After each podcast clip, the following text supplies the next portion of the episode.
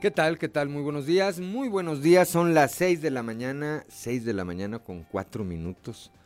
Dice nuestro amigo Pedro Fuente Reina que arrancamos como a las seis y media siempre, ¿no? Pedro, aquí estamos ya desde las 6 de la mañana con 4 minutos saludándote. Muy buenos días. Y saludando, por supuesto, a todo el auditorio que nos acompaña a través de nuestras diferentes frecuencias en todo el territorio del estado de Coahuila. Esto es fuerte y claro. Yo soy Juan de León. Y eh, reitero, reitero, le doy los buenos días a quienes nos eh, siguen en este momento a través de la 91.3 de frecuencia modulada aquí en la región sureste del estado, transmitiendo desde el corazón del centro histórico de la capital del estado. Para las regiones centro, centro desierto, carbonífera y cinco manantiales por la 91.1 de frecuencia modulada, transmitiendo desde Monclova, desde la capital del acero. Para la laguna de Coahuila y de Durango por la 103.5 de frecuencia modulada, transmitiendo desde la Perla de la Laguna, desde Torreón para el norte de Coahuila y el sur de Texas por la 97.9 de FM, transmitiendo desde el municipio de Piedras Negras, y para Acuña Jiménez y del Río Texas por la 91.5 de frecuencia de frecuencia modulada, transmitiendo, por supuesto, desde Ciudad Acuña.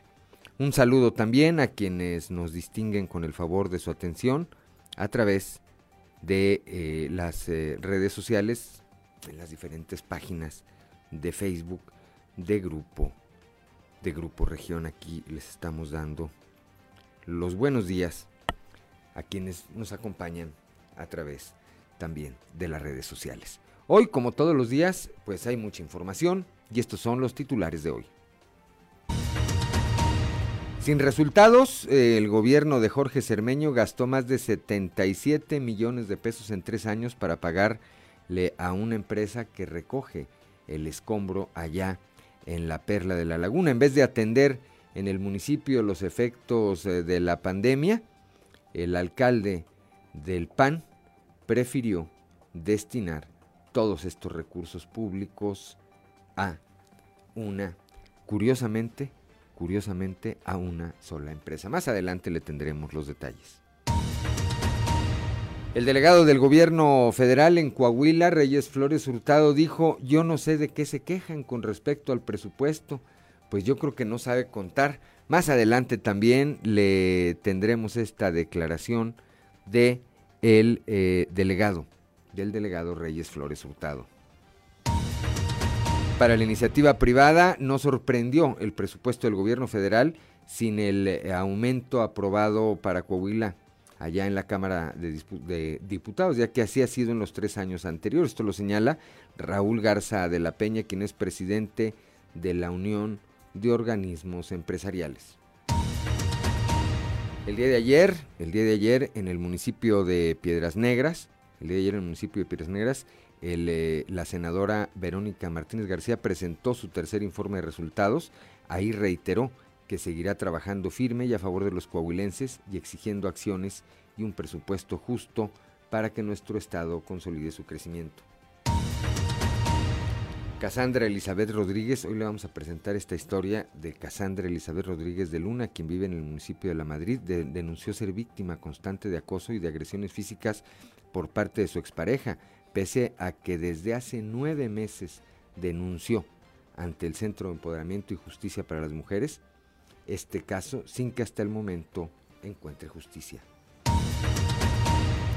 A, pesar de que este lunes y hasta el 28 de noviembre 31 estados de la República estarán dentro del color verde en el semáforo epidemiológico, el obispo de Saltillo, Monseñor Hilario González García, informó que la diócesis de Saltillo permanecerán con eh, semáforo amarillo y aforos controlados en las diferentes actividades diocesanas.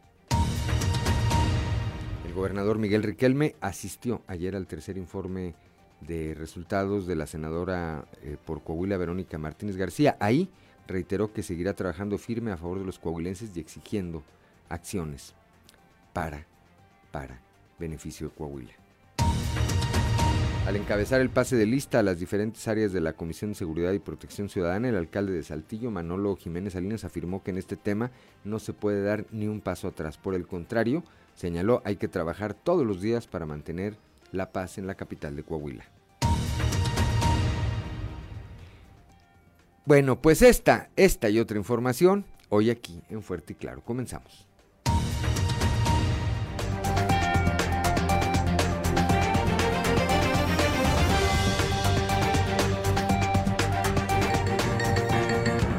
Esto es Fuerte y Claro. Transmitiendo para todo Coahuila. Fuerte y Claro. Las noticias como son. Con Claudio Linda Morán y Juan de León.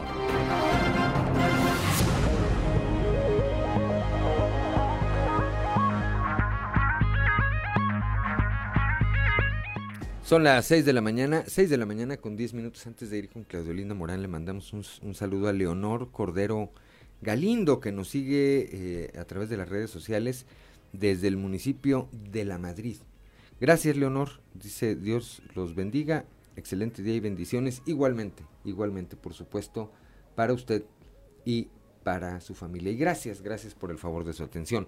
Ahora sí, Claudio Linda Morán, muy buenos días, excelente martes. Muy buenos días, Juan, muy buenos días a toda la audiencia que nos acompaña. Ya a esta hora de la mañana las temperaturas frías en la mayor parte del territorio coahuilense, en Saltillo 9 grados, Monclova 16, Piedras Negras 15, Torreón 10, General Cepeda y Arteaga 9 grados, en Ciudad Acuña 14, Musquis 12, San Juan de Sabinas 11 grados, San Buenaventura y Cuatro Ciénegas 15 grados centígrados, Parras de la Fuente 11 grados y Ramos Arispe 10 10 grados. Pero si usted quiere conocer a detalle el pronóstico del tiempo, vamos con Angélica Acosta. El pronóstico del tiempo con Angélica Acosta.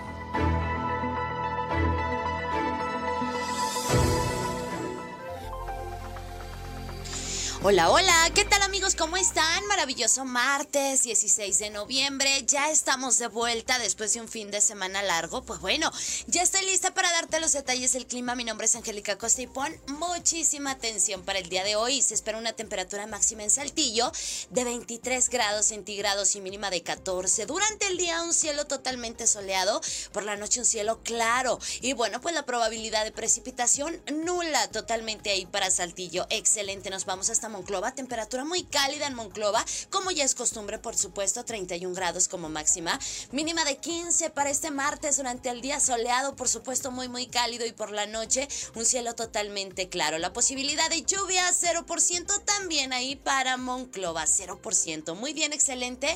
Nos vamos hasta Torreón. 30 grados como máxima para Torreón el día de hoy, mínima de 10 durante el día, un cielo soleado, un cielo claro, totalmente cálido, por supuesto, y por la noche un cielo definitivamente claro, 0% también para, para Torreón, perdón, la posibilidad de precipitación. No vamos a tener lluvia también ahí en Torreón, excelente, piedras negras, 32 grados como máxima para este martes. Se espera que marque el termómetro y mínima de 12 durante el día, principalmente soleado, muy muy cálido. Por la noche un cielo totalmente claro y la posibilidad de precipitación 1% ahí para piedras negras, perfecto. Ciudad Acuña, también temperatura cálida, 31 grados como máxima para este martes, mínima, eh, mínima de 12, ¿ok? Fíjate bien, durante el día vamos a tener mucho solecito, se va a sentir muy cálido, por supuesto, por la noche un cielo totalmente claro y la posibilidad de precipitación 1% ahí para Ciudad Acuña, excelente. Amigo, amiga, usted tiene compromiso en Monterrey, déjeme decirle, eh, eh, la cuestión climatológica también en Monterrey es cálida, 30 grados espera para el día de hoy, como máxima mínima de 13 durante el día, va a estar agradable, vamos a tener una buena cuota de sol, se va a sentir cálido y por la noche un cielo totalmente claro. La posibilidad de lluvia 0% ahí para Monterrey. Amigos, ya escucharon, no vamos a tener lluvias, te reiteramos el uso del cubrebocas, el lavado de manos es súper importante, hay que seguir, seguirse cuidando y no baje la guardia, ¿eh? Buenos días, maravilloso martes. El pronóstico del tiempo con Angélica Acosta.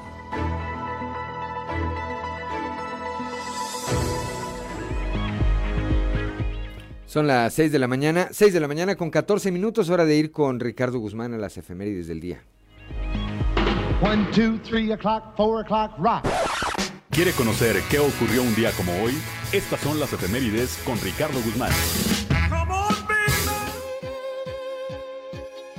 Un día como hoy, pero del año 42 a.C., nació Julio César Tiberio, segundo emperador romano, quien heredó el trono tras la muerte de Augusto. También, el 16 de noviembre pero de 1846, los invasores norteamericanos al mando del general Zacharias Taylor ocuparon Saltillo. Y un día como hoy, pero de 1968, murió el pensador mexicano Vicente Lombardo Toledano, abogado, filósofo, político y orador de ideas progresistas que fundó y dirigió la Confederación de Trabajadores de México, CTM.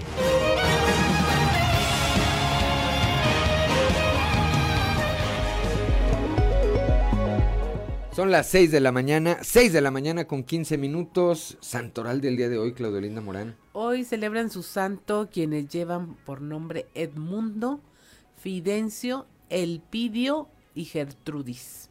Bueno, pues a todos ellos, a quienes lleven alguno de estos nombres o a quien tenga algo que celebrar el día de hoy, primero que nada muchas felicidades y después pues pásela bien.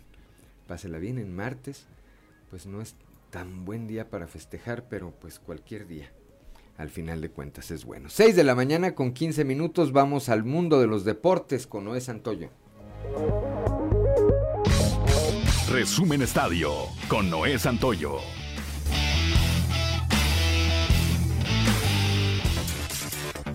La selección mexicana de fútbol visitará este día a Canadá en búsqueda de limpiar su imagen luego de la derrota de dos goles por cero ante Estados Unidos, que puso en el foco a Gerardo Martino y algunos seleccionados. El tricolor se juega mucho en Edmonton, con un clima que apunta a nevada para la noche del juego. En caso de que los canadienses logren derrotar al equipo mexicano y que Panamá consiga las tres unidades como local ante El Salvador, los dirigidos por el Tata Martino podrían terminar el año en puestos de repechaje. Por eso y más es tan importante el juego de eliminatoria mundialista de este martes. Recordar que en el Estadio Azteca, México y Canadá empataron a uno. El día de ayer el Tata Martino manifestó que no renunciaría al proceso si llega a perder el día de hoy ante las críticas de los medios de comunicación. Los 49 de San Francisco con dos touchdowns del receptor abierto Divo Samuel lograron una sorpresiva victoria sobre los Rams de Los Ángeles con marcador de 31 a 10 en el partido de la noche de ayer en el fútbol americano de la NFL. Este fue el primer triunfo de los 49 como anfitriones en más de un año.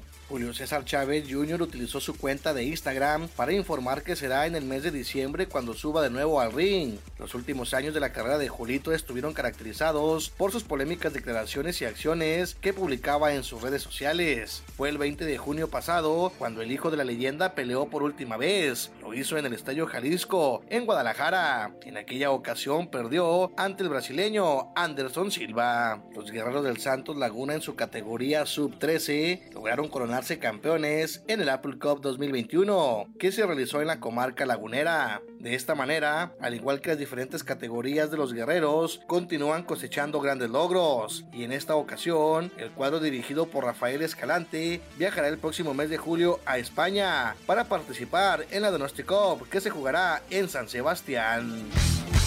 Resumen Estadio con Noé Santoyo.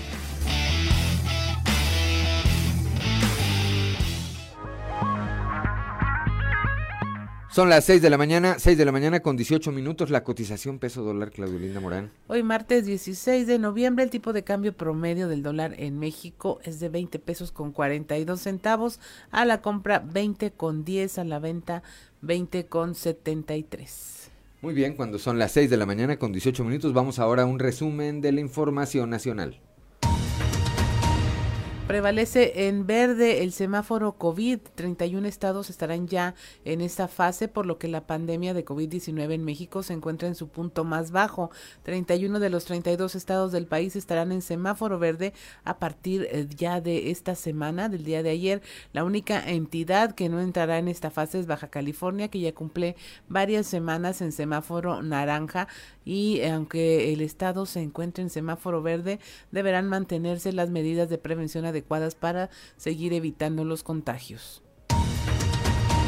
Mueren militares por volcadura en Durango. Cinco elementos de la Secretaría de la Defensa Nacional perecieron luego de que la unidad en la que viajaban volcó cuando perseguían una camioneta que no se detuvo cuando le marcaron el alto. El accidente ocurrió durante la madrugada en una carretera que comunica los poblados de Villa Juárez y Carlos Real en el municipio de Lerdo. Los soldados indicaron al chofer de una camioneta Jeep que se detuviera, se negó y huyó. Al llegar a una curva, el conductor militar perdió el control y finalmente se volcó el vehículo y se impactó contra una finca. Rafael Temix Texna es el único sobreviviente y fue trasladado al Hospital Militar de Torreón, Coahuila en estado grave. Detectan 55 enfermos de COVID-19 en el Festival de Música Pal Norte. Este durante el evento celebrado el fin de semana en el Parque Fundidora de Monterrey. 30, 55 eh, personas enfermas de coronavirus fueron detectadas por pruebas aleatorias. Se negó el acceso a 35 menores de edad que no estaban vacunados ni presentaban pruebas negativas de COVID-19 y se detuvo por robo simple a una pareja procedente de la Ciudad de México que fue sorprendida en posesión de 22 teléfonos celulares. Y hasta aquí la información nacional. Gracias, gracias Claudio Morán. Cuando son las 6 de la mañana, 6 de la mañana con 20 minutos, estamos en Fuerte y Claro.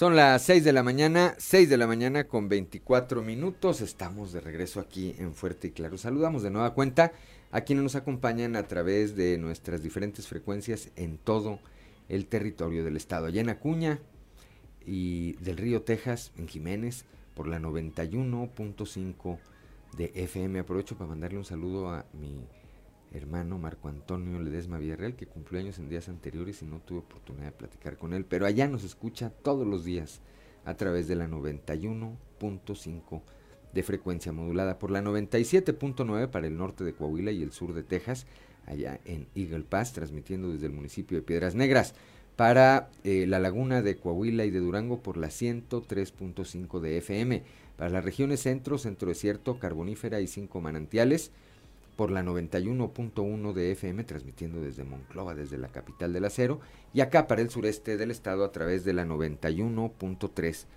de frecuencia modulada. Vamos transmitiendo, por supuesto, desde aquí, desde el corazón del centro histórico de la capital del estado. Vamos rápidamente a, las, a la portada del día de hoy de nuestro periódico Capital, que en su nota principal pues destaca esto, esta información de la que estaremos hablando más adelante, prefirió Cermeño recoger escombro que atender el COVID. 77 millones de pesos destinó, destinó a eh, pues adjudicarle este servicio a una empresa y el COVID pues después. Ahorita vamos a platicar de ese tema. El día de ayer allá en Piedras Negras, eh, la senadora eh, por Coahuila, Verónica Martínez, rindió su tercer informe de actividades. Ahí estuvo el gobernador Miguel Riquelme en un reportaje especial que vamos a presentar también más adelante. Abren la frontera, abrieron la frontera por fin después de 20 meses y uno de los fenómenos es que se reencontraron, se reencontraron familias. Más adelante también estaremos platicando. Reyes Flores Hurtado, el delegado del gobierno federal, dice pues de qué se quejan quienes han señalado que el presupuesto eh, que envió el Ejecutivo Federal y que aprobó sin cambiarle una sola coma la mayoría de Morena en la Cámara de Diputados, pues quienes se quejan de ese presupuesto, dice Reyes Flores, ¿de qué se quejan? Más adelante tendremos esta declaración de colección también del delegado del gobierno federal.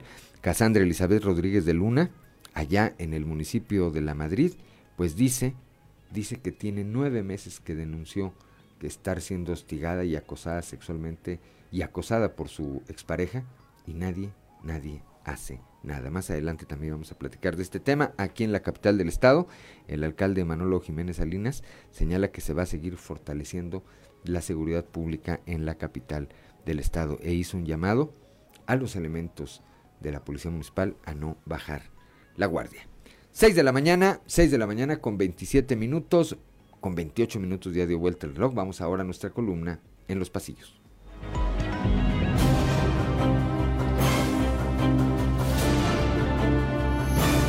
Y en el cartón de hoy, de cumpleaños, que nos muestra el presidente de México, Andrés Manuel López Obrador, recibiendo un enorme pastel con una velita que dice Presupuesto 2022.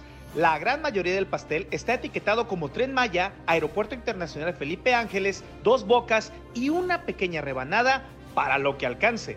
Y AMLO nos dice, así como no voy a dormir con la conciencia tranquila.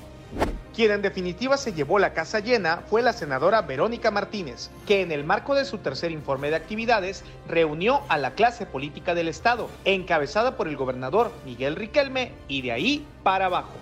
Al informe de la senadora, celebrado en Piedras Negras, acudió desde el alcalde Claudio Bres, pasado por legisladores federales y locales, alcaldes y funcionarios del gobierno estatal que no se quisieron perder la foto con la senadora. Por el norte también, pero el fin de semana, anduvo el alcalde de Saltillo, Manolo Jiménez Salinas, quien se reunió ahora con la clase política, o lo que queda de ella de Acuña. Al que reportan como buscachambas en un diario nacional es Antonio Atolini Murra, ahora como conductor de eventos, al conducir en el Auditorio Nacional el evento para celebrar tres años de la victoria del presidente López Obrador. Recientemente, Atolini fue requerido para apoyar en la realización de entrevistas a todos los invitados que llegaban a la toma de posesión de Marina del Pilar Ávila como gobernadora de Baja California.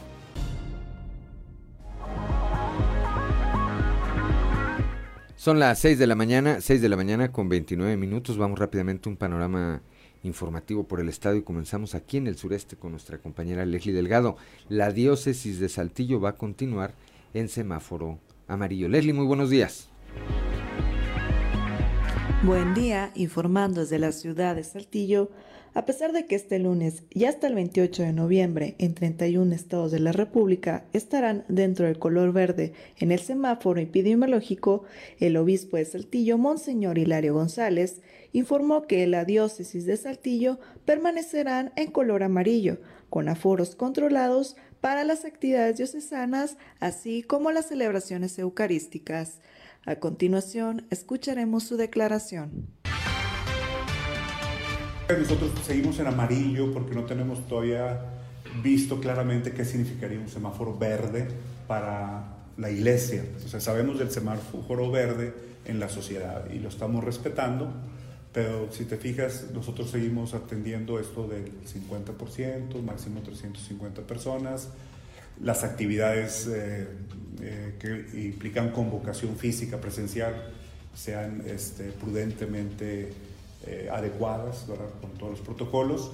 Y la idea es no desbocarnos, sí procurar el que, como es tiempo de Navidad, ¿verdad? Viento, Navidad, donde hay fiestas, hay la Virgen de Guadalupe, Navidad, Año Nuevo, sigamos, sigamos siendo prudentes. Tal vez no como el año pasado, que fue todavía encierro, pero sí creo que ya hemos aprendido de lo que significa la protección, los protocolos, la distancia, y creo que el, tema de la vacunación ha sido positivo, ¿verdad? Entonces invitarlos a, a completar su sistema de vacunación. Agradezco la intervención y deseo que tengan un excelente día. 6 de la mañana con 31 minutos, gracias a Leslie Delgado. Claudio Linda Morán.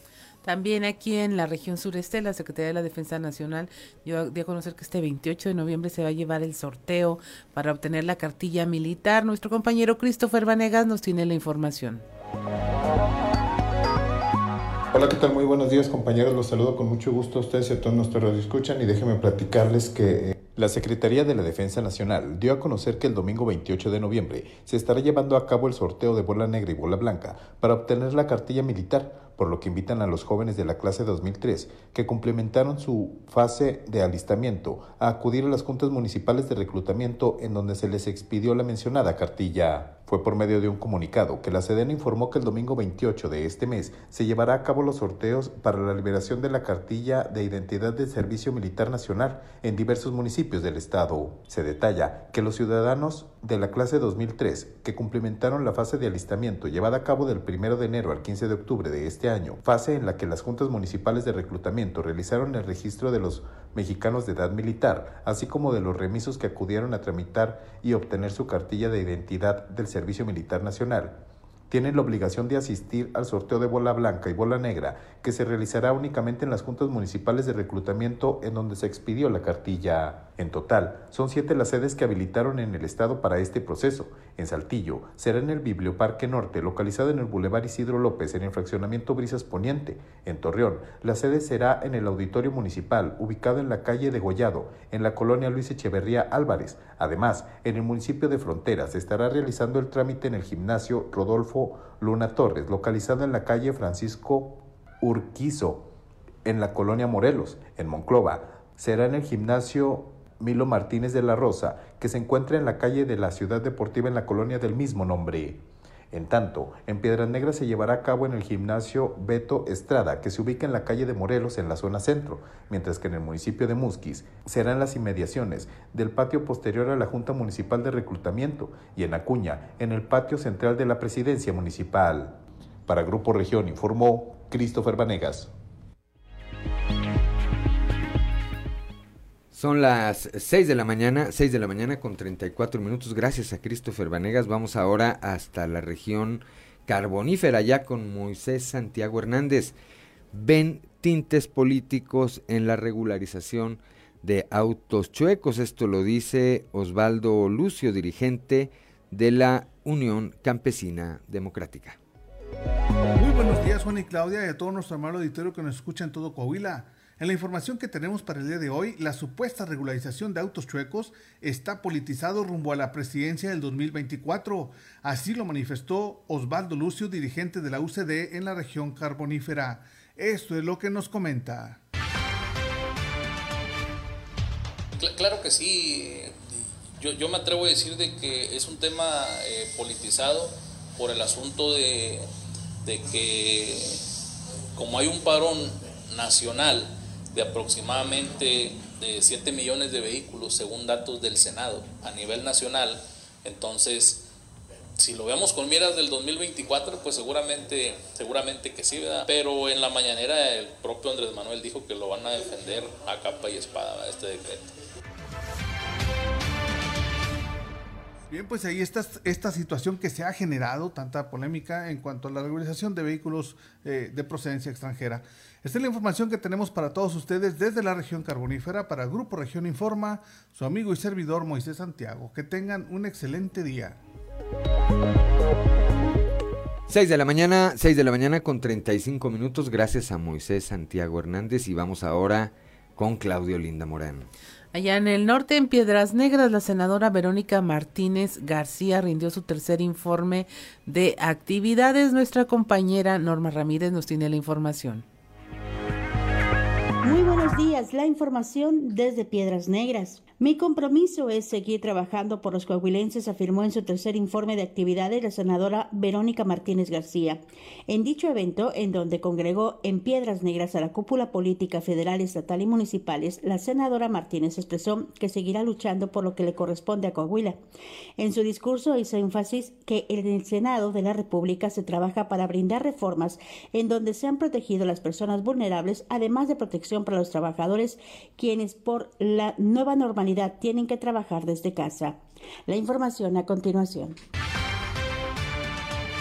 de haber podido rendir cuentas a las y los coahuilenses en esta región norte.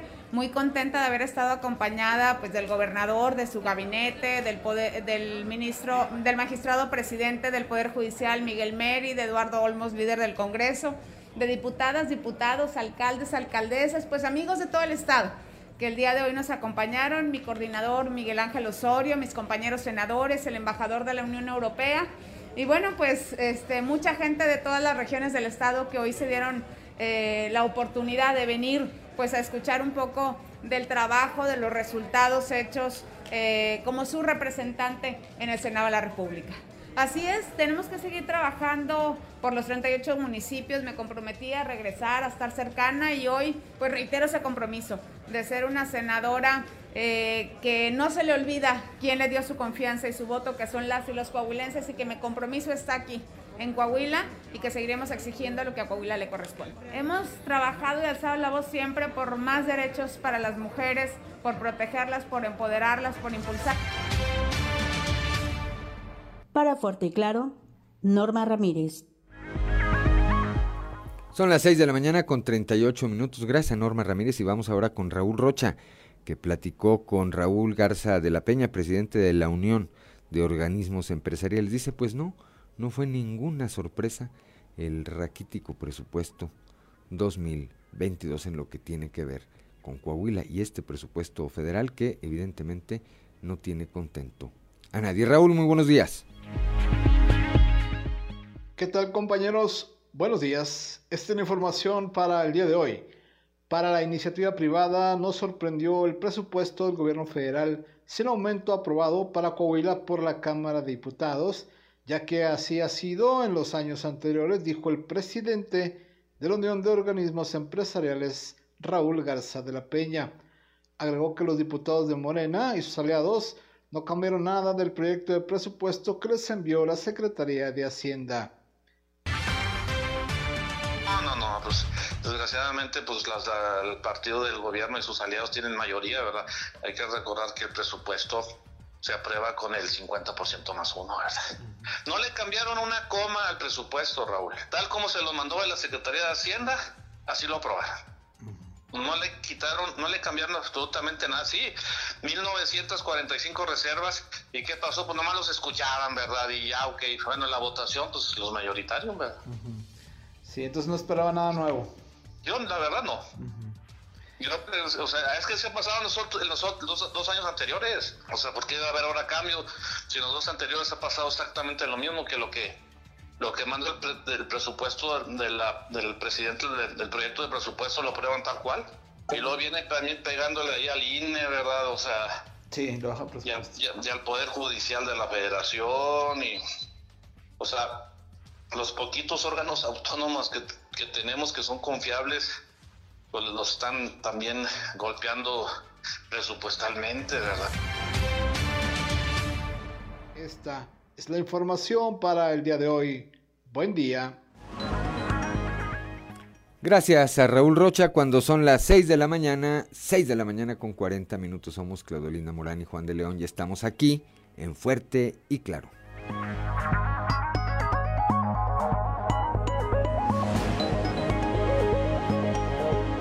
Acércate, fuerte, Coahuila es. En Coahuila, aprovecha este buen fin. Acércate. Del 8 al 22 de noviembre, obtén grandes descuentos. 50% de Descuento en la expedición y renovación de licencias de conducir. Recargos a solo un peso en todas las contribuciones estatales. Aplica restricciones. Para más información, en redes sociales de la Administración Fiscal o por WhatsApp al 844-5394-345. Este buen fin, acércate. Fuerte, Coahuila es. Fuerte, Coahuila es. Pon atención. Seguimos en pandemia. Aunque estés vacunado, puedes transmitir el virus y poner en peligro a los demás. Por eso, hagamos lo necesario. Sigue utilizando el cubrebocas. Es obligatorio. Mantén la sana distancia y respeta siempre las reglas de sanidad en tiendas, restaurantes o más lugares públicos. Hagamos lo necesario y ayudemos a que los contagios sigan bajando. Fuerte, Coahuila es. Un memorial es el recordatorio del compromiso que tienen las autoridades.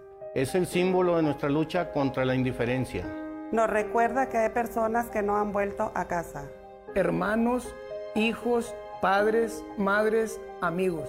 Encontrarlos es una responsabilidad del Estado y garantizar la no repetición. Marca al 089. Ayúdanos a encontrar a las personas desaparecidas. Nos haces falta. Tu llamada es anónima. En un memorial está la esperanza de que un día volverán. Es un símbolo de que las y los seguimos buscando. Y también es un recordatorio para que no se repita. Una persona desaparecida nos falta a todas y todos. Cuide y respeta los memoriales. Pero sobre todo, las personas desaparecidas nos hacen falta. Si sabes algo, llama al 089. Tu llamada es anónima. Justicia, basta de impunidad hazlo por ti y hazlo por todos. sigue utilizando tu cubrebocas. Si es de tela reutilizable, cámbialo cada cuatro horas o en cuanto lo sientas húmedo. Desinféctalo bien y déjalo secar al sol. Si es desechable, solo puedes usarlo una vez. Sigue implementando las medidas que ya conoces y cuídate. Hazlo por ti y hazlo por todos. Fuerte, Coahuila es. Disfruta de toda la información y el mejor contenido de Coahuila y de México en un solo lugar con la app de Grupo Región. Además de consultar el periódico impreso, podrás sintonizar cualquiera de nuestras cinco estaciones de radio y acceder a nuestras emisiones y videos en YouTube y Spotify. Bájala en tu celular, la encuentras como Grupo Región, disponible para sistemas iOS y Android. Recuerda activar las notificaciones de la app en tu celular para estar siempre alerta del mejor contenido y de lo último que acontece en Coahuila y en el mundo. Grupo Región, la radio grande de Coahuila. En Coahuila, este buen fin, acércate. Aprovecha grandes promociones. Del 8 al 22 de noviembre, recibe un 50% de descuento en trámites del registro civil como copias certificadas de actas de nacimiento, matrimonio, divorcio y defunción, además de los certificados de libertad de gravamen del registro público. Aplican restricciones. Para más información, llama al 070 o visita pagafacil.gov.mx. Este buen fin, acércate. Fuerte, Coahuila. En Coahuila, aprovecha este buen fin. Acércate. Del 8 al 22 de noviembre, obtén grandes descuentos. 50% de descuento en la expedición y renovación de licencias de conducir. Recargos a solo un peso en todas las contribuciones estatales. Aplica restricciones. Para más información, en redes sociales de la Administración Fiscal o por WhatsApp al 844-5394-345.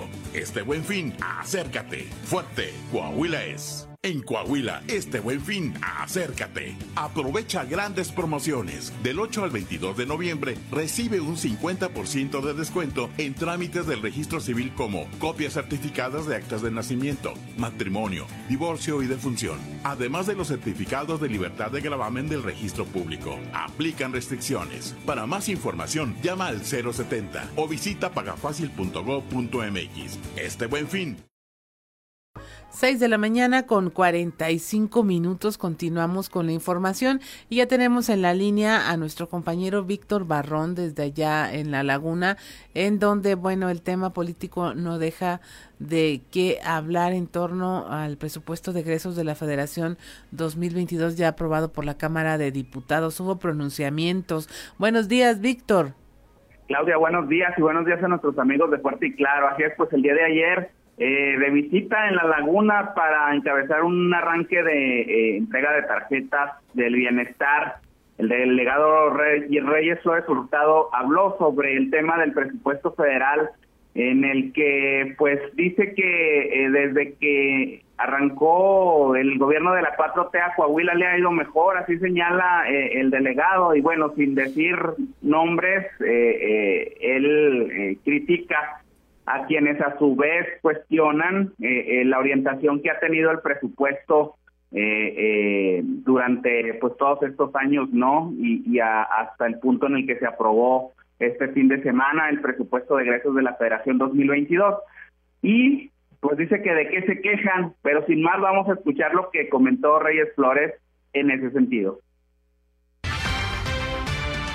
Pues bien, el Coahuila, yo no sé de qué se quejan, la verdad. Coahuila, desde que llegó este gobierno, le ha ido mejor, ¿no? Pero lo que pasa es que no cuentan los ingresos que llegan directo a la gente y que también son para los coahuilenses. Se quejan porque, la, la, la por ejemplo, solo en pensiones, solo en pensiones de, de, de federales están llegando o van a llegar en esta, en esta en este año y desde el principio del gobierno han llegado cerca de 6 mil millones de pesos adicionales a Coahuila que se entregan directo a la gente. No los cuentan porque no los entrega el gobierno del estado, pero cuentan para la gente.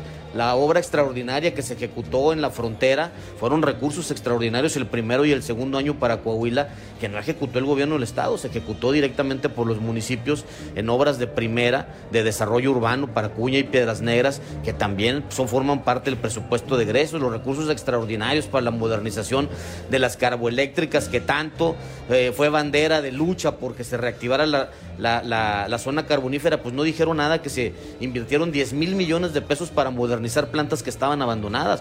Son recursos extraordinarios para Coahuila. A final de cuentas, lo- lo- lo- los recursos se van redireccionando dependiendo de dónde exista la, la mayor necesidad. El próximo año habrá otra vez recursos para mantenimiento carretero, que este año fueron limitados, por ejemplo, para, para, para el Estado. Entonces, pues todo depende desde la perspectiva que, que- que lo veas. ¿no?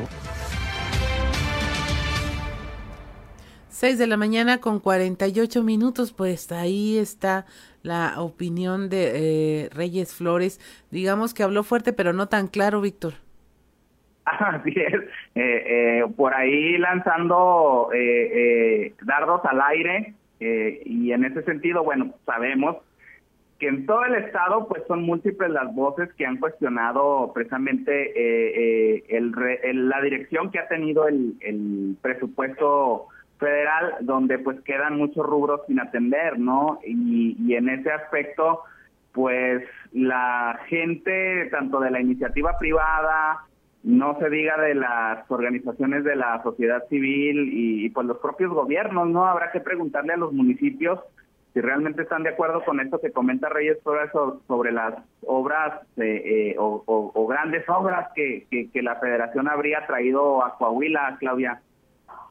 Así es, Víctor. Y bueno, la forma en cómo llegan los recursos, yo no dudo que sí se estén contando, ¿no? Si finalmente llegan a Coahuila de alguna forma, pero eh, básicamente el gobierno estatal lo que necesita es saber con cuánto cuenta y con cuánto puede disponer para realizar sus propias tareas de inversión y de todo lo que sabemos que se multiplica, porque una cosa son los beneficios sociales que han sido altamente cuestionados precisamente porque no hay un antes y un después para saber si están funcionando, si la gente está saliendo adelante o si simplemente se mantiene una cartera de apoyos que no conducen más que a que se siga necesitando esos apoyos. Sí, no, no hay un, un método que, que te indique cuál es ese avance que en términos sociales o de combate a la pobreza eh, eh, se haya podido tener, eh, al menos en el estado de Coahuila. Y bueno, el gobernador Miguel Ángel Riquelme Solís había mencionado la semana pasada aquí en La Laguna que pues Coahuila diseñó su presupuesto también eh, eh, a sabiendas de que esto podía pasar, ¿no? Eh, eh, a mediados de la semana pasada el gobernador lo reitera que eh, pues no esperaba mucho en, ese sentido si, si realmente se iban a dar cambios, Claudia, eh, eh, modificaciones en el presupuesto o por ahí reorientación de, de distintos rubros del gasto. La iniciativa privada de aquí de La Laguna también se, se pronunciaba mucho en ese aspecto, estuvieron empresarios en la Cámara de Diputados también la semana pasada. Sin embargo, bueno, pues no, no hubo ese giro, Claudia. Así es, pues muchas gracias Víctor por tu información. Estaremos al pendiente de qué más surge en este tema. Que tengas un excelente día. Igualmente para todos, Claudia, un saludo.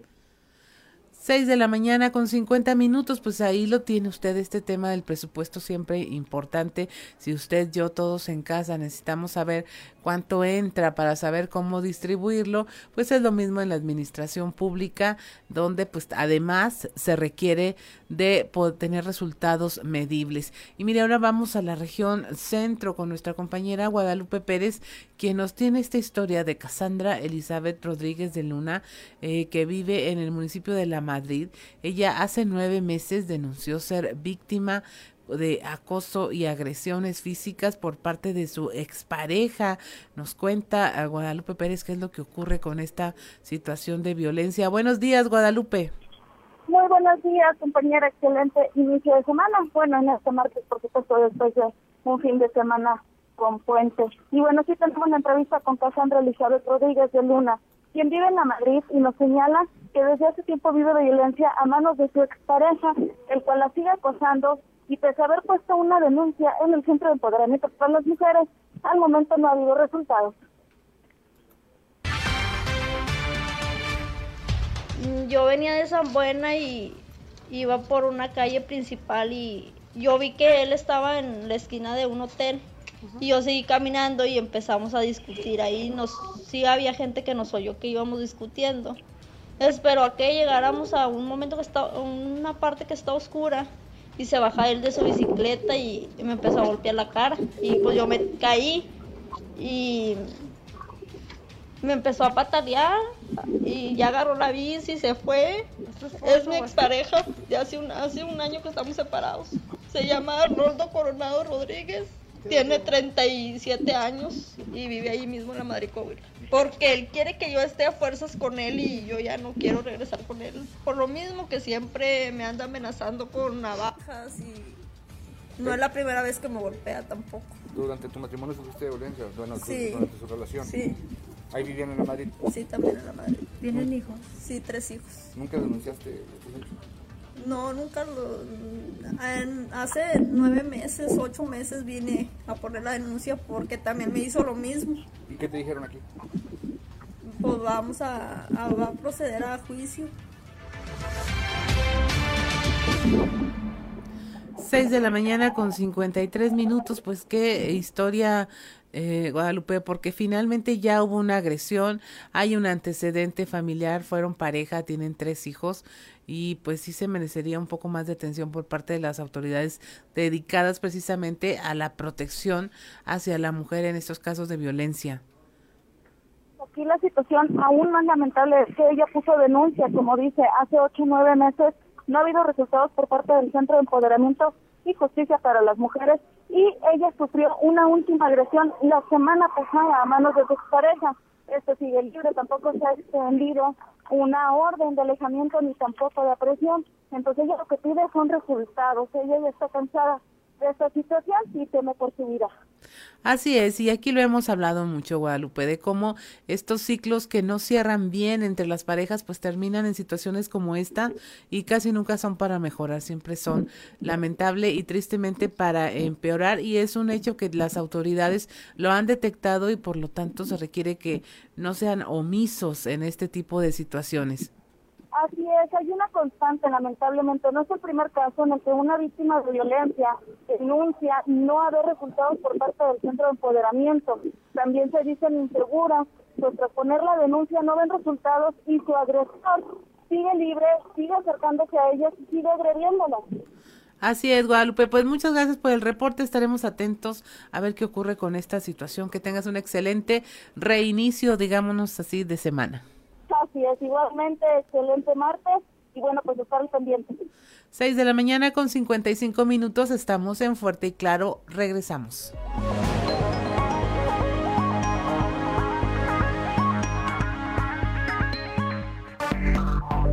Enseguida regresamos con Fuerte y Claro.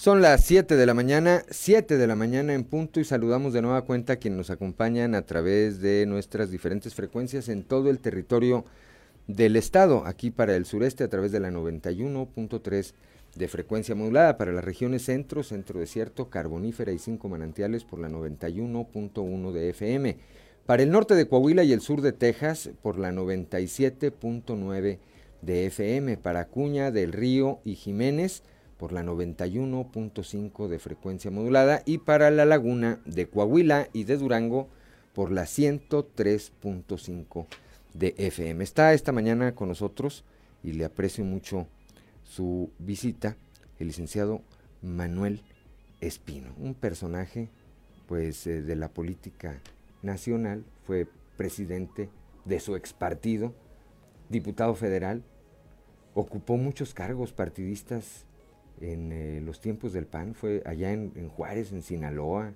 en Durango. En Sonora. En Sonora. En Sonora. En Sonora y en Chihuahua, ¿verdad? Así es, sí. ¿Qué anda haciendo por Coahuila? Platíquenos. Pues vengo a platicar con la gente trabajadora y productiva del estado de Coahuila, hermoso estado. Además, aquí, qué bonita ciudad tienen aquí, Saltillo. No es por precioso. presumir. Sí, caray. No, felicidades. Pues venimos acá porque estamos promoviendo un proyecto que, que una vez implementado detonará muy fuerte el desarrollo económico de tres estados, Sinaloa, Durango y Coahuila. Es un anhelo muy viejo, tiene más de 100 años, que se ha pretendido conectar de una manera rápida el Pacífico con el Atlántico para que en ese corredor interoceánico puedan cruzar las mercancías que hoy por hoy forman el intercambio comercial más importante del mundo entre Asia y Estados Unidos. Lo platicábamos ahorita fuera del aire, Manuel. Algo así como el canal de Panamá. Algo pero- así. Pero más acá. Más acá, de hecho, se pretendió que por acá fuera el cruce de las mercancías que hoy pasan por el canal de Panamá. Eso se pretendió desde principios del siglo pasado. Por eso se comenzó una obra muy importante del tren que conectaría el Pacífico con el Atlántico. Quedó trunca esa obra y al paso del tiempo hasta desapareció el tren, que es un tren maravilloso. Porque pues nos fuimos a la revolución, nos fuimos a la revolución. Un coahuilense convocó a los catorrazos, como decían entonces, Sí. y, y, este, y nos fuimos a la revolución. Entonces suspendió esa obra. Cuando al fin nos pusimos en paz, Estados Unidos y Asia ya no se interesaron en cruzar sus mercancías por nuestro territorio porque ya tenían el canal de Panamá, que lo construyó Estados Unidos, porque a ellos les surgía poder cruzar las mercancías. Antes de eso, antes de eso las mercancías se las llevaban hasta, hasta la Patagonia, donde termina el cono sur en Sudamérica. Eh, y ahora que el canal de Panamá dejó de ser de, de Estados Unidos hace Ujú. 20 años, pues tienen urgencia de buscar nuevos cruces. Y más ahora que está en crisis esa, esa, ese traslado de mercancías. Por ejemplo, los, los puertos más importantes donde se reciben mercancías, que son de, de Los Ángeles y de, de- de California y, y- y Long Beach, están saturados. Ahí están los barcos haciendo fila. Y en Panamá ya no pueden cruzar todos los barcos porque ya, ya, ya tiene limitaciones de, de tamaño. Y entonces, por eso también el presidente de México, de una manera visionaria, pues retomó el, eh, el- el proyecto de hacer un canal en el istmo de Tehuantepec, pues, Ujú. haci- lo está haciendo, es mixto por tren y por, y por río, Eh, es para ese cruce de mercancías. Para eso se construyó la llamada supercarretera Durango-Mazatlán. Se concluyó hace ocho años, pero no se ha utilizado con el propósito para el que fue construida. Y para eso también se tiene proyectado un tren que unirá el Pacífico con el Atlántico entre Mazatlán y diversos puntos de, de la frontera norte de, de Tamaulipas, Nuevo León y Coahuila con Estados Unidos. Pero eso, eso es a, a- a futuro, tal vez a 10 años. Lo que ya tenemos hay que aprovechar, lo que es la supercarretera. Este corredor económico, ¿qué implica? Es decir, para ponerlo a funcionar, ¿qué implica, Manuel? Se requiere que a la carretera ya concluida se le haga obra complementaria que son estaciones de servicios en todo el trayecto carretero. Estaciones de servicios donde haya gasolineras, naturalmente, talleres, hoteles, restaurantes, patios de estacionamiento de los trailers, hospitales básicos, tiendas de conveniencia, áreas recreativas, pensando básicamente en los choferes que tienen que trasladar las mercancías, porque por norma internacional no pueden manejar más de dos horas seguidas y ni acumular Sin más de 10 horas un- diarias. un Entonces- descanso. Entonces tiene que haber eh, estaciones y no las hay, no las hay.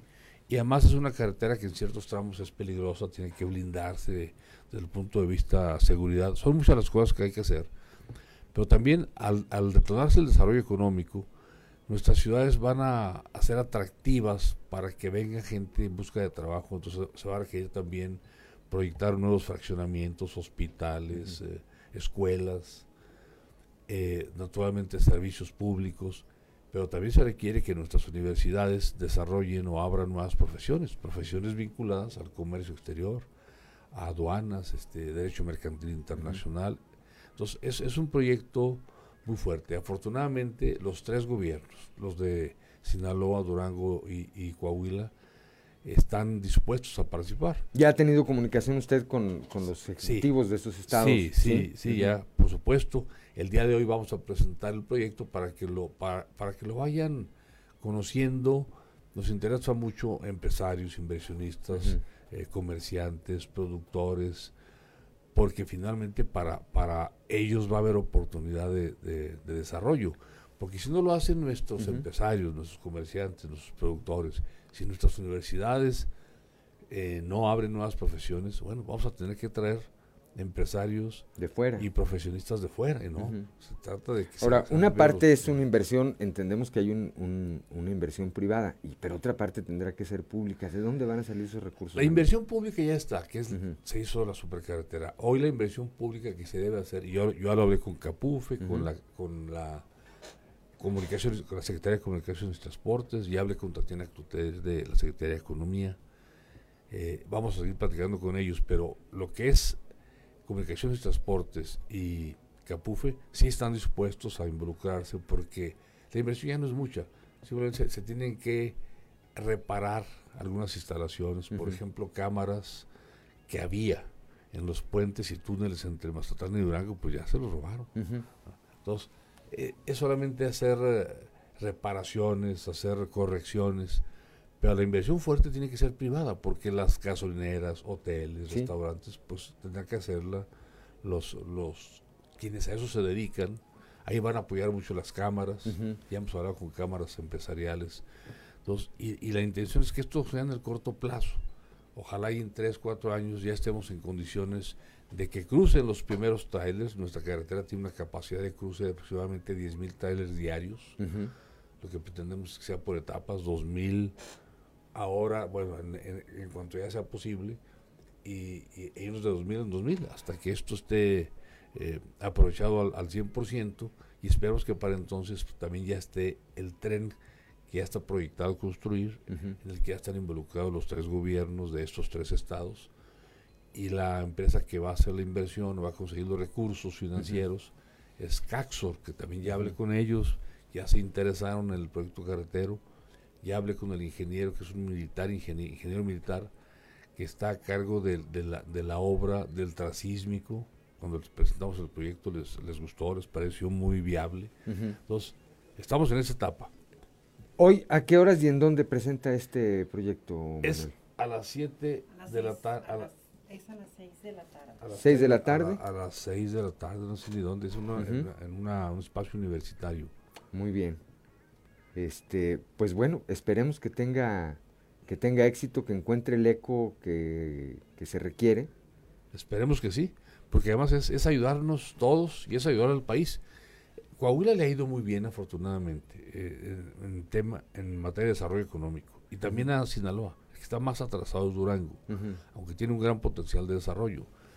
Pero, pero este corredor de transporte de mercancías, interna- de, cruce- de mercancías de intercambio internacional va también a, a generar un, un gran ingreso a la, a la nación. Podemos contribu- contribuir a incrementar el Producto Interno Bruto. Coahuila aporta aproximadamente el 2 puntos y algo, no recuerdo cuánto, pero Durango aporta apenas el 1.2% del PIB. Estamos todavía en deuda con los mexicanos, aportamos muy poco. En Durango dependemos en un 93% de lo que los mexicanos nos aportan, de lo- del, del- del presupuesto de egresos de la federación. Allá lo están escuchando en este momento. Tenemos un minuto, Manuel. Bueno, ya sabemos a qué viene, ya sabemos qué anda haciendo. Pero un en un minuto, es más, en menos, porque ya son las 7 de la mañana con 10 minutos. Usted es de Durango, ¿verdad? Yo soy de Durango, Durango, de la tierra de los alacranes. A ver, tenemos un minuto, Manuel. ¿Es cierto que va a ser usted candidato de Morena al gobierno de Durango? Pues ya no sabemos. Me registré, ¿Pero sí quiere? Me registré como aspirante. So- ¿Ya está usted, ya es militante Morena? Ya soy militante de Morena desde hace algunas semanas. ¿Y cómo le Pero va en vengo, Morena? vengo acompañando a Morena desde, desde el 2018, que Ujú. acompañé al presidente Sí. haciendo campaña en los 32 estados de la República y he apoyado estos tres años a los candidatos de Morena en donde he podido en todo el país. Ujú. Y finalmente tomé la decisión de ya no ser un simpatizante voluntario, sino un militante, Militante. obligado a contribuir con el proyecto eh, de la cuarta transformación que encabeza el, el presidente de México. Y me siento muy contento porque pues finalmente tengo o tuve muchos años de militante de un partido y, y- y me gusta haber regresado a la, a la actividad partidista. Pues es usted un personaje en el PAN, lo conocimos mucho tiempo y, y- y tenemos el, el recuerdo de, de lo aguerrido, de lo combativo, que seguramente lo vamos a ver así en Morena. Vamos a ir igual. El PAN perdió lo combativo, perdió mucha- muchas cosas y entonces este, hay que fortalecer a otro partido que va en, buen, en buena ruta. Auditorio Emilio J. J. Talamás, Talamás. de la Universidad Autónoma, Autónoma de Coahuila, Coahuila, a las 6 de la tarde. A las 6 Seis de la tarde. Ahí los espera Manuel ahí los Espino. esperamos. Pues Gracias, Manuel. gracias, no. Vamos a seguir platicando. Gracias. Un día platicamos más del PAN y de Grilla. Aquí lo oyen en Durango. Muy bien, muy Este, bien. Vamos a estar muy en contacto. De verdad, le Gracias, Juan. mucho. Juan de su- León, felicidades por su programa. Claudia, muchas gracias, buen día. Saludos a, a los coahuilenses que nos escuchan. En todo el territorio del estado. Madrugadores. ¿Verdad? Gracias. 7 de la mañana, 7 de la mañana con 11 minutos. Con 12 minutos ya estamos en Fuerte y Claro. Y continuamos con la información aquí en Fuerte y Claro. Nos vamos a, nuestra colaboración de la columna de todos los moles con Álvaro Moreira. Amigas y amigos, soy Álvaro Moreira, diputado local. Una de las deudas más sentidas que tiene el gobierno con los mexicanos es garantizar a todas y todos el derecho a la salud. Con eso en mente, el actual gobierno federal se comprometió a garantizar una política de acceso universal a los servicios de salud y medicamentos gratuitos a toda la población. Una intención que no traspasó más allá del discurso. Desde 2019, el país atraviesa por una de las más severas crisis de escasez de medicinas, que a la fecha sigue sin remediarse. La razón, una serie de políticas públicas mal ejecutadas que tenía como fin, según se dijo, luchar contra la corrupción y ahorrar en la compra de insumos médicos. Ninguno de estos objetivos se ha cumplido. Por el contrario, el desabasto se ha agudizado en todas las instituciones y en todos los estados de la República. Familiares de niños con cáncer se manifestaron nuevamente afuera del aeropuerto internacional para que resuelvan este problema. Esta es la segunda ocasión que protestan en este mismo lugar en menos de cuatro meses. De no haber solución, cada martes protestarán frente a la terminal aérea. El colectivo Cero Desabasto informó que durante el segundo cuatrimestre de este año se registró el mayor número de reportes hasta el momento, 1823.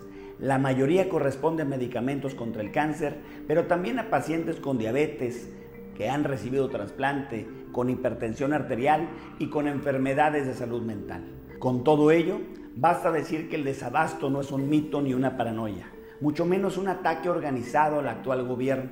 Es un problema serio que ha sido ignorado, subestimado y distorsionado. Desafortunadamente, todo parece indicar que este 2021 será el año con mayor carencia. Hay algo en lo que sí coincidimos todos. Ya no queremos más excusas. Basta de culpar a los anteriores gobiernos, de argumentar corrupción y de deslegitimar a las familias. Me despido de ustedes, amigas y amigos, haciendo el firme compromiso de que como diputado continuaré alzando la voz y exigiendo a las autoridades que pongan al centro la salud y a los pacientes. Sigamos cuidándonos todos y que Dios los bendiga.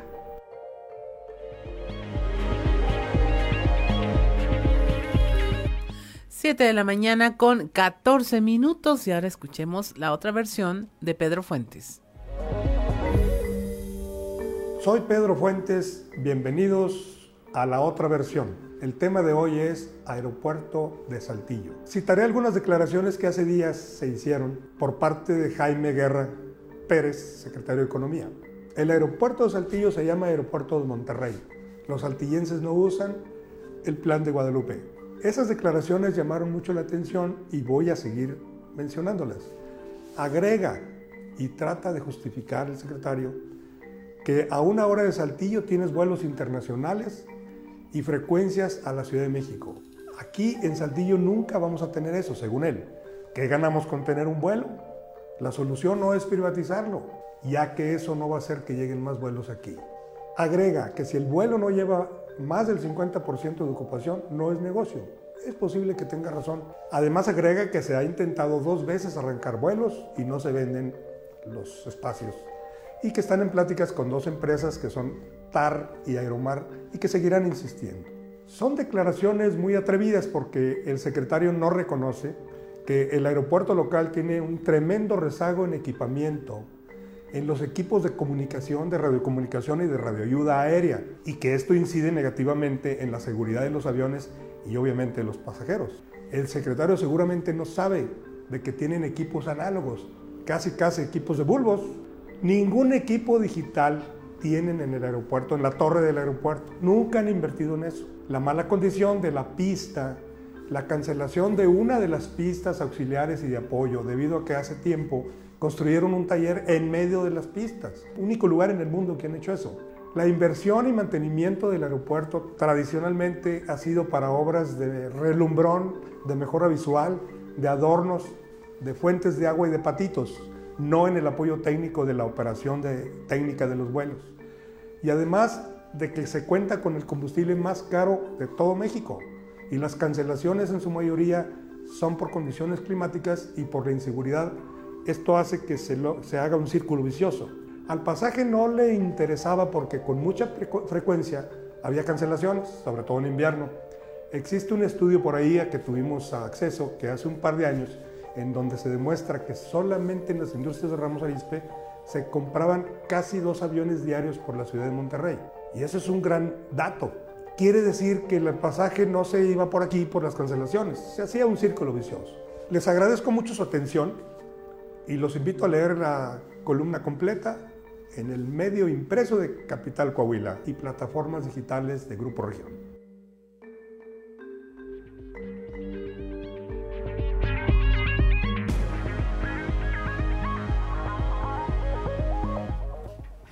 Siete de la mañana con 17 minutos. Continuamos en Fuerte y Claro.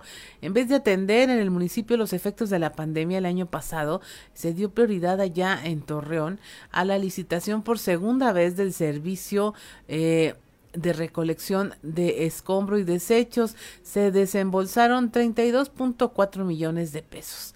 Este 2021 van erogados 31.5 millones de pesos y hasta el mes de octubre solamente y en 2019 se gastaron 13 millones de pesos en solo cuatro meses. Eh, la administración de Jorge Cermeño Infante ha pagado con recursos públicos en los ya casi tres años de su segundo periodo de gobierno más de 77 millones de pesos a favor de la empresa Vértice de la Laguna para que recoja el escombro y los desechos vegetales que se tiran en áreas urbanas.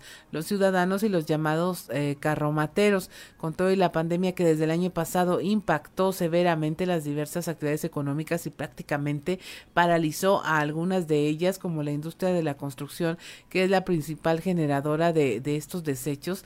Jorge Cermeño le dio prioridad a esta recolección de escombro y en el mes de marzo autorizó la licitación que por segundo año consecutivo ganó Vértice de la Laguna y la que no obstante el confinamiento supuestamente estuvo activa transportando escombro todo el año y le pagaron facturas por la suma de 32.5 millones de pesos. La citada empresa durante ese periodo de tres años ganó las licitaciones públicas en forma consecutiva, dejando atrás a contendientes como promotora ambiental PASA, que en su momento presentó propuestas financieras más bajas, además que tiene la experiencia operativa para de ser la concesionaria del servicio de limpiezas desde el año 1994 y buscaba ampliar este contrato. El trabajo de vértice de la laguna consiste solamente en trasladar el escombro que ciudadanos y carromateros depositan en los contenedores habilitados en ocho centros de transferencia situados en diferentes partes de la ciudad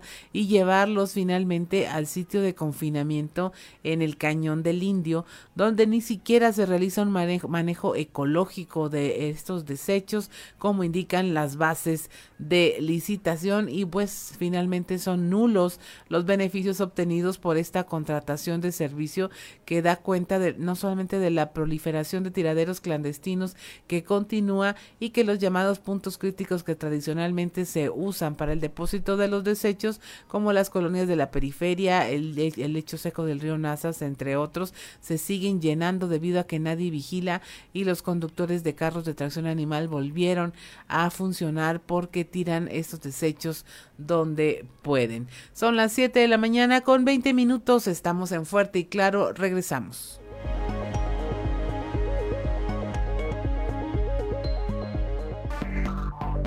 Enseguida regresamos con Fuerte y Claro.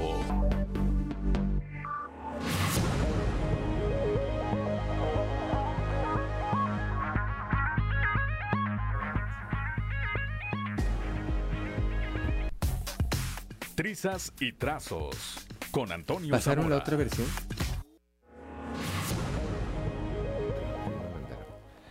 Son las 7 de la mañana, 7 de la mañana con 26 minutos y ya está en la línea telefónica desde la capital del acero, allá desde Monclova, nuestro compañero y amigo periodista Antonio Zamora. Toño, muy buenos días.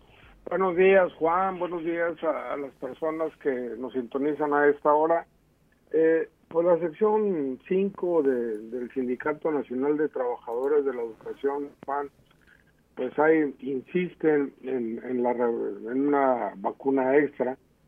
Eh, están realizando una serie de, pues no sé si llamarle protestas pacíficas, pero están colocando en centros educativos precisamente eh, la exigencia de que de que se les aplique a los maestros esa segunda dosis después de que recibieron la, la de Cancino, ¿no?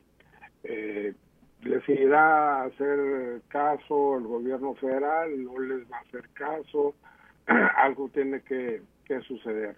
Lo cierto es que el delegado especial del CENTE, Rafael González Avidio, pues ya ya anda con su gente trabajando, buscando la manera de que los vacunen.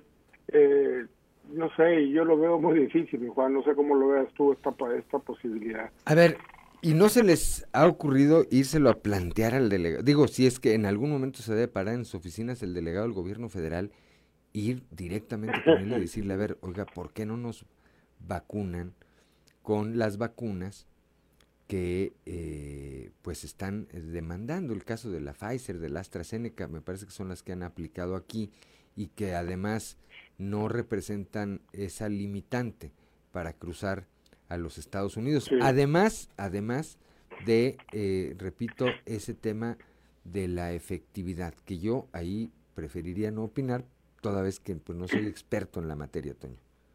Sí, sí, tiene razón en, ese sentido, ¿no? Dicen que todas las vacunas son buenas. Bueno, pues bueno, a, a, lo mejor por el hecho de, de, ser China, de China estar en contra de Estados Unidos, la Organización Mundial de la Salud, eh, depende mucho del vecino país del norte. Total, esto suele un enredo político, político y demás, ¿no? Yo creo que sí eh, es interesante saberlo a ciencia cierta qué es lo que está sucediendo, qué es lo que puede suceder. Ahora, hay que recordar, Juan, eh, que muchos de los maestros eh, votaron por Morena desde la presidencia de la República. Yo creo que de ahí para acá se han estado dando cuenta que, que no era por ahí el camino, que los maestros que votaron por Morena fue simple y sencillamente para evitar presentar el famoso examen que se había acordado en, la administración de Enrique Peña Nieto, ¿no? Entonces dije, no, pues vamos a votar por, por Andrés Manuel, por Morena, para que nos quiten ese examen, que ya se los quitaron además, y ahora pues este, están viendo lo contrario, ¿no? De que no hay apoyo cuando a ellos, eh, los, los, cuando los profesores necesitan algo, Juan.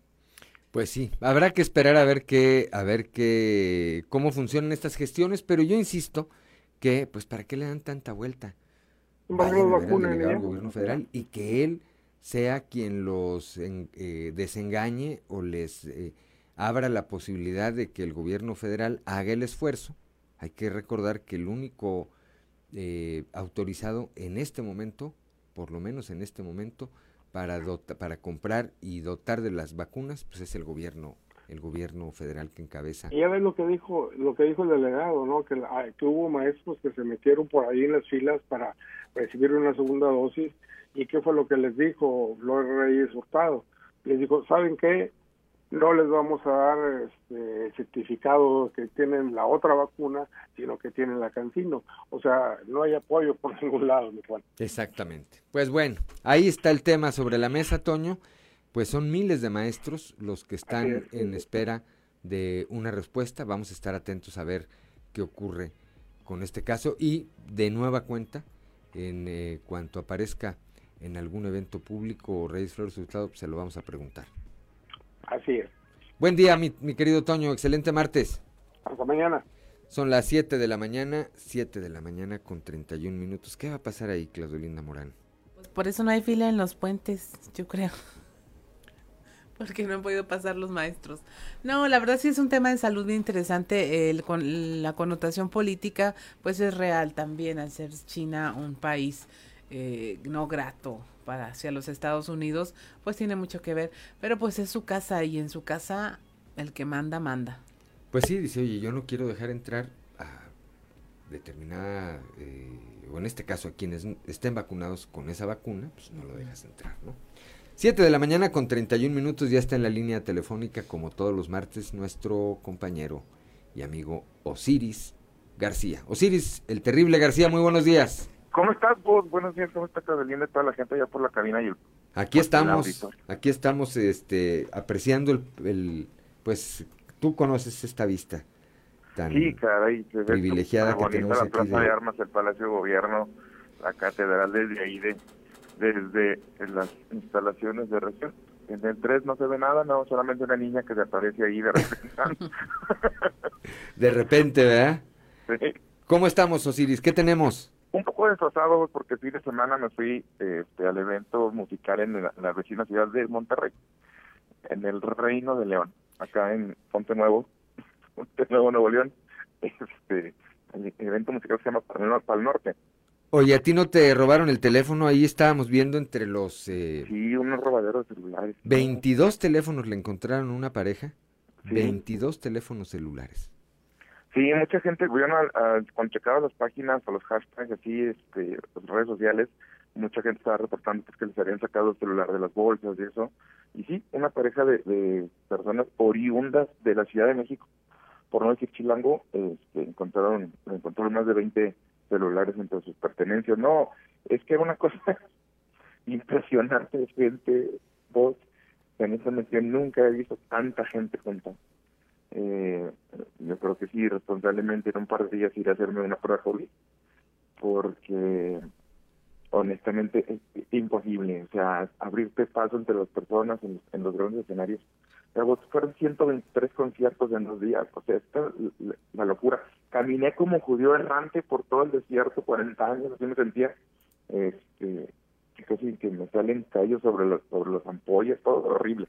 Pero la, la realidad es que, pues, fíjate que más allá de que, de que, de todos estos pues puntos negativos, porque honestamente lleva muchísimo tiempo nuestras personas ya se quitaron el cubrebocas, eh, ya, ya era como si no existiera el COVID en realidad, eh, que eso posiblemente va a ser un punto que espero Dios no lo quiera un rebrote de COVID bastante importante en las sociedades de, aledañas a, a, a Nuevo León, no solamente, hubo muchísima gente de Saltillo, muchísima gente de Torreón, gente de Tamaulipas, gente de, de, de toda la República vino al evento, como que la gente ya se le andaba quemando por asistir a un evento de estos este, públicos. ¿Cuántos, Entonces, ¿Cuántos años tenía que no se llevaba a cabo?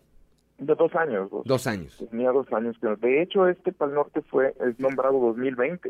Ujú. Eh, las playeras, la- la- las tazas, todo lo que se estuvo vendiendo de, mer- de mercadería, eh, que todo te- tenía logo del, del 2020. Porque pues el, el- el año pasado no no se pudo llevar a cabo. Y mentira, el año pasado solamente fue el único año que no que no hubo. Que no hubo. Sí, fue bueno que se- fue, fue postergado hasta este. Y así fueron entonces este, estos dos días, desde 11 de la mañana hasta 2 de la mañana, grupos ya presentándose en vivo con una logística, vos, una pero impresionante. Te lo juro que grupo que tenía que empezar a las 17.05, 17.05 estaban haciendo su primer canción. O sea, inglés, el- la, la preparación, la logística, la organización, los, los regios, honestamente, la gente que organiza el festival, debe- obviamente está involucrada una cervecería gigantesca. Tienen que estar muy orgullosos, muy orgullosos del festival que llevan a cabo en esta tierra, por lo menos una vez al año. De verdad, yo no sé cómo eh, tienen esta organización de primer mundo, eh, y luego no puedes dejar de hacer la comparación con Saltillo, ¿verdad? Es decir, es, eh, eso es, estoy jamás va a haber un evento de ese tamaño acá en Saltillo. Bueno, no, Eh, no pierdas la esperanza, a lo mejor un día. Es que vos, da coraje, da coraje como dijo don Teofilito, porque lana sí hay. O sea, sentí mucha lana, si no, si, bueno, si no hay lana, díganme por qué las rentas cuestan lo que cuestan, o por qué un metro cuadrado de una colonia para construir un, un terreno vale hasta cinco mil pesos el metro cuadrado. Ujú. O sea, de que lana hay, hay lana. Simplemente que de pronto nos hacemos algunos chistes como regionalistas eh, acerca de los, de los de los regios de que son codos, no debían haberse parado ahí para que vean que a los regios lo que les gusta es gastar. 120 pesos una cheve, 120 pesos una cheve, 250 un bacacho. O sea, y se vendió cheve Toda. como si no hubiera un mañana. vos. Sí, bueno, ahí también creo que creo que habría que entender que em- para empezar, Saltillo tiene esa competencia. Tiene esa competencia eh, que es Monterrey. En Sí. muchos aspectos, ¿verdad? No. Creo que hemos ido avanzando. Yo, que llegué hace treinta y tantos años aquí, pues puedes ver el progreso Sí, sí. que ha habido. Pero, pues también eh, hemos visto cómo a veces quienes le invierten al tema del espectáculo, por alguna razón, el público aquí es, así es eh, especial, pues a veces no, no les funciona. Entonces, imagínate una inversión, porque hablas de una logística No, increíble, pues si eso implica una inversión eh, altísima y que no te funcione, Osiris.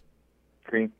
Ese es Sí, el... claro, ese que es no el- funcione, que no, no, no, no, es- es- está probado que los restos, y la gente de Saltillo se va para allá, la que quiere ver espectáculos de tamaño, pero... De ese tamaño, grupo- ¿verdad? Hubo un grupo que se llama Aqua, que fue famosísimo en los 90, que cantaban Barbie Girls, que eh, fue artista sorpresa, o sea, no estuvo anunciado, llegó, tocó una canción y ya, fue todo. Este grupo viene, ni siquiera sé si, si son de Estados Unidos o de Europa, pero viajaron cinco mil kilómetros Para tocar una canción. una canción. Ahora, ¿cuánto, cuánto, cuánto tiempo dura un... es- Fíjate que yo nunca he tenido la oportunidad de ir a un, a un espectáculo de este tipo. ¿Cuánto tiempo dura el espectáculo? No, pues, o sea, los, los conciertos empiezan desde 11 de la mañana hasta las 2 de la mañana que termina el último grupo. Eh, el grupo que cerró el viernes, por ejemplo, eh, tocó dos horas, eh, que, que fue el Estelar, que es Foo Fighters, que es un, pues, pues, yo creo que el grupo representativo más grande del rock en este momento, con el ex baterista de Nirvana al frente de la, de la, de la, de la agrupación, tocaron dos horas. Pero hubo grupos que tocaron muchísimo menos, eh, pues todos tocaron menos dos horas, ¿verdad? Ujú. Una hora, 45 minutos, más o menos para poder alcanzar a llevar a, a cabo los que, o sea, 123 conciertos que hubo en esos dos días, ¿verdad? Entonces, lo que pasaba es que te movías escenarios, tenían al menos siete escenarios ahorita pues, hasta donde recuerdo, Oye, ¿estuvo, estuvo Alejandro Fernández? Sí. Sí. Estuvo Alejandro Fernández, estuvo Juanes, estuvo...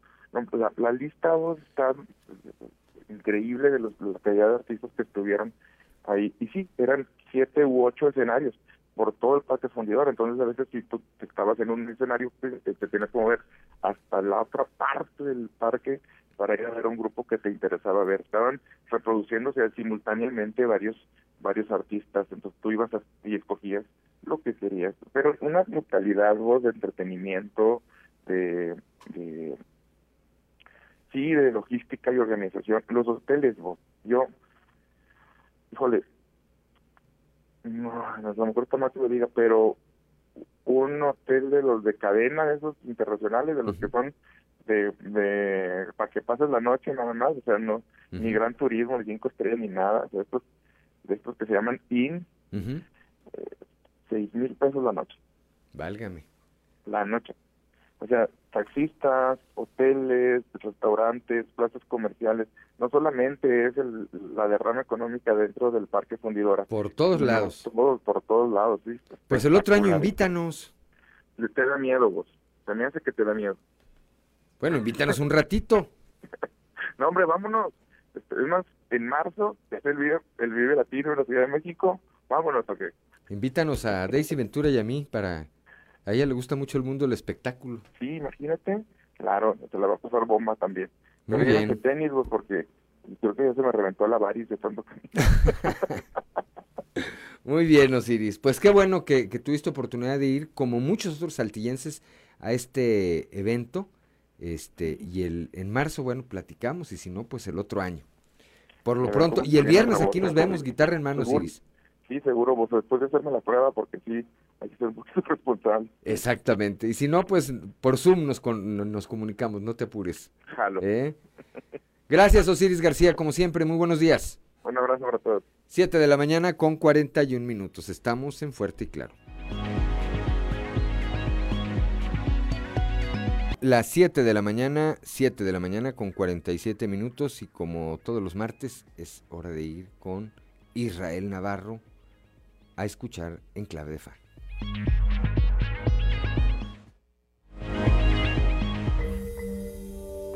Resulta que después de varias sesiones legislativas maratónicas se aprobó en lo general y lo particular el presupuesto de egresos de la Federación para el 2022. ¿Qué significa eso? Que nuestros representantes le acaban de aprobar al presidente la manera en la que pretende gastar el dinero de todos durante el próximo año. El proceso estuvo plagado por el típico circo político, insultos, mañanitas, pastel, barullo, para concluir en que en la madrugada del domingo, con 273 votos a favor, 214 en contra y cero abstenciones, se aprobó el presupuesto.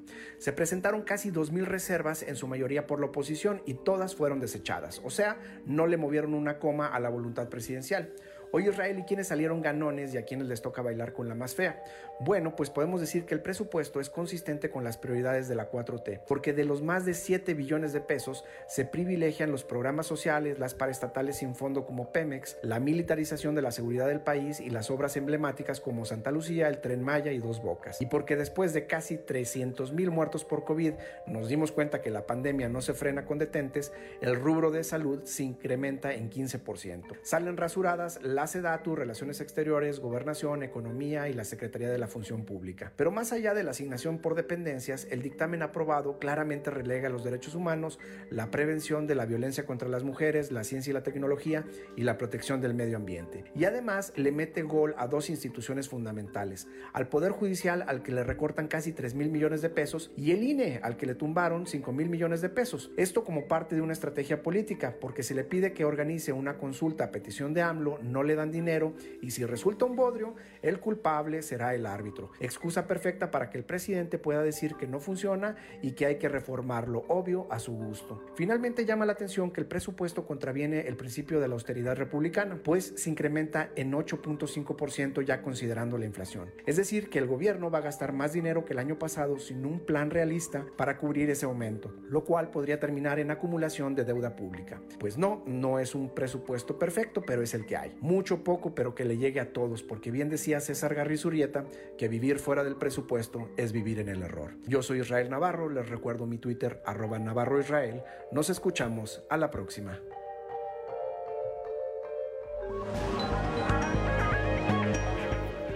Siete de la mañana, 7 de la mañana con 49 minutos. Gracias a Israel, a Israel Navarro y vamos ahora con Claudio Linda Morán a un resumen de la información nacional.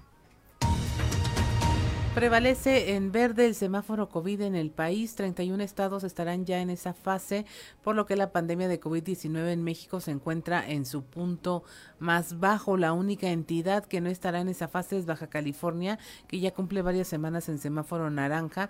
Aunque el estado se encuentre en, en semáforo verde, deberán mantenerse las medidas de prevención adecuadas para evitar contagios, como mantener la sana distancia, higiene adecuada de manos y el uso de cubrebocas. Mueren militares en una volcadura en Durango. Cinco elementos de la Secretaría de la Defensa Nacional perecieron luego de que la unidad en la que viajaban volcó cuando perseguían a una camioneta que no se detuvo cuando le marcaron el alto. Este accidente ocurrió en una carretera que comunica los poblados de Villa de Juárez y Carlos Real en el municipio de Lerdo. Los soldados indicaron al chofer de una camioneta Jeep que se detuviera. Este se negó y huyó al llegar a una curva ubicada en el ejido Las Cuevas. El conductor militar perdió el control y el vehículo se impactó contra una finca y volcó. Rafael Temix Texna, el único sobreviviente, fue trasladado al Hospital Militar de Torreón, Coahuila, donde su estado de salud es grave. Detectan a 55 enfermos de COVID-19 en el Festival de Música Pal Norte. Durante el evento celebrado este fin de semana en el Parque Fundidora en Monterrey, se detectaron a 55 personas enfermas de coronavirus. Además, se negó acceso a 35 menores de edad que no estaban vacunados ni presentaron pruebas negativas de COVID-19. Esto lo informó la Secretaría de Salud en este estado. Asimismo, se detuvo por robo, robo simple a una pareja procedente de la Ciudad de México, sorprendida en posesión de 22 teléfonos celulares.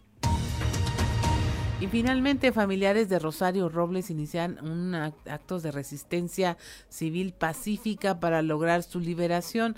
La familia de Rosario Robles Berlanga comenzó una resistencia civil para exigir la liberación del ex titular de Sedesol y Se- y Sedatu, que incluye una marcha de 36 horas en el Zócalo, ayuno de 10 días y jornadas de meditación y oración. Esto tras cumplirse más de dos años de prisión de la exfuncionaria en el penal femenil de Santa Marta. Eh, Mariana Moguel, hija de Rosario Robles, dijo que lo que buscan es que su madre sea liberada de inmediato. Y hasta aquí la información nacional. Gracias, Claudio Lindo Morán. Cuando son las 7 de la mañana, 7 de la mañana con 52 minutos, yo creo que en vez de ir al mundo del espectáculo, hay una noticia importante. Hace unos momentos, allá en eh, la Ciudad de México, el subsecretario de Salud a nivel federal, Hugo López Gatel, anunció que la vacuna contra el COVID-19 estará disponible para menores sin perdón, de 15 a 17 años. Es decir, ya se va a abrir la vacunación para menores de 15 a 17 años. Dice, eh, dice López Gatel que la razón de esta decisión es debido a que la mortalidad entre ese grupo de edad es mayor que en edades más bajas. Dice también que a partir del viernes 19 de noviembre se va a abrir el preregistro. Dice es importante preregis- ir preregistrando para planear, iremos abriendo los centros de vacunación en los diferentes estados y el preregistro podrá realizarse en la página donde se viene haciendo eh, para el resto de los rangos de edad. Es eh, eh, mivacuna.salud.gov.mx. Bueno, pues ahí esta noticia, repito, que da eh, Hugo López Gatel, subsecretario de Salud a nivel federal, y que a mí me parece que es una buena noticia, Claudio Linda Morán. Así es, Lo definitivamente. ideal sería que lo abrieran a todos, ¿verdad? Pues desde la edad en que puedan recibir un niño una vacuna. Sí. Que también hay niños que han muerto de, de COVID-19, pero bueno, pues algo es algo, ¿verdad? Y aparte, este, el sector este de 15 a 17 años fue uno de los que más movilidad le dio al virus en, en términos de la pandemia. Era uno de los sectores más difíciles de controlar para que siguieran las medidas sanitarias y bueno, esto ya es una luz en todo este asunto de la pandemia. Exactamente, como bien lo, como le dices, es una luz. Son las 7 de la mañana con 54 minutos, pues ya nos vamos esta mañana, esta mañana de martes. Martes, ahora arrancamos la semana. En martes, ayer fue día eh, feriado, ¿ah? Hoy es martes 16 ya. Ayer fue quincena. Pues andan muy contentos todos, ¿verdad? Ahora sí hubo lonche. Dicen allá en, en, eh, en Monclova, empezar, antes de despedirnos rápidamente, que empezaron, hizo un anuncio la empresa que iba a derramar 900 millones de pesos, 900 millones de pesos entre ahorros y aguinaldos para los trabajadores de Altos Hornos de México. Y empezó estos días, toda la raza empezó a ir con lonche preparado en casa. Ahora sí. Ahora sí, un saludo, un saludo a las señoras que nos escuchan allá en la capital del acero. Administren bien ese dinero, administrenlo bien. Y pues qué bueno que tienen oportunidad de recibirlo. Gracias, gracias por acompañarnos aquí en Fuerte y Claro, un espacio informativo de Grupo Región bajo la dirección general de David Aguillón Rosales. Yo soy Juan de León y le deseo que tenga usted el mejor, el mejor de los días.